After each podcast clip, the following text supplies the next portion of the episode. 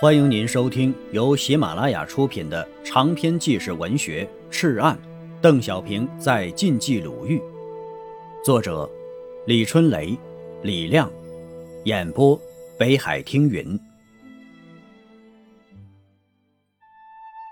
第五章，红五月，第六节，五月大扫荡，疯狂的日军裸露了十足的兽性，太行山。刻下了一笔惨绝人寰的记录。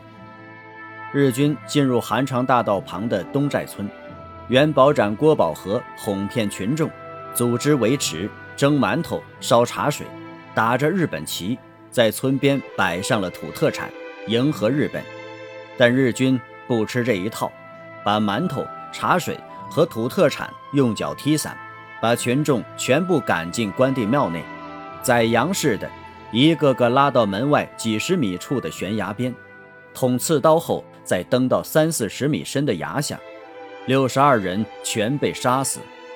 在辽县某村，日军把一个姑娘的头一刀砍下，放在桌子上，对全村人说道：“你们看，好看不好看？”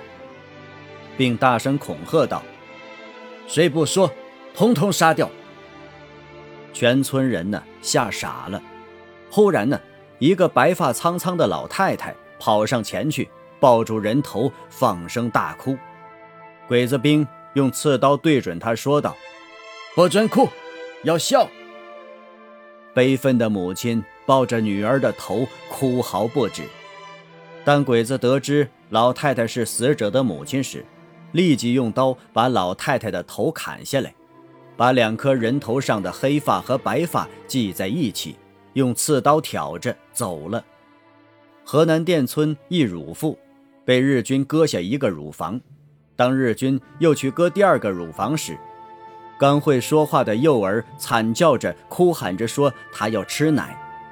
日军狞笑着，一刀把另一只乳房割下，血淋淋的塞进了孩子的嘴中，之后捂住孩子的嘴，把孩子活活憋死了。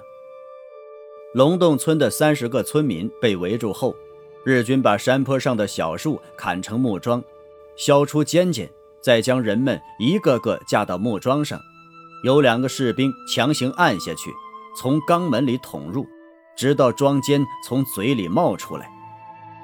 残疾人也不放过，在活水村，七个盲人缩在一起，全都被日军扔进了井里。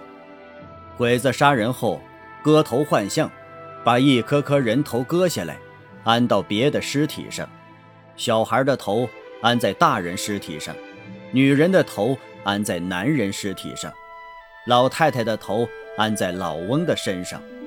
几天后啊，尸体膨胀，人们对死尸无法辨认，无法认领和掩埋。偏城北区一孕妇被日军割腹后。鬼子用刺刀将血淋淋的胎儿从母腹中挑出，挂在树枝上。未发育成熟的胎儿颤动着，舞动拳头，嘴巴一张一合。偏城横岭村，有两个妇女被日军轮奸后，一个被用刺刀捅穿了阴道，当场死去；另一个年轻的被带到据点，玩弄了几天后，用铡刀铡成三截。歙县某村一位六十多岁的老妇人，阴部萎缩了，日军用鞋底子打肿再奸，正好其子回来救母，逼其子奸母，其子与日军拼命被杀了。还有一个受害者，是济南一位著名抗日女英雄，她的死难过程大家都不忍提起，她就是偏城县妇联主任朱坚，这个二十三岁的未婚女子。也是被奸后杀死的。朱坚，原名朱淑荣，山西平遥县红善北营村人，一九一九年生。中学时代即参加薄玉波领导的西盟会，后到北方局党校深造，任襄垣县妇女救国会主任。一九四二年二月到偏城县任妇联主任。他是五月二十六日在北寺玉山坡上被俘的。日军见他有气质，像干部，就百般调戏、不屈、强奸，被割掉双乳后，用树枝刺穿阴道而死。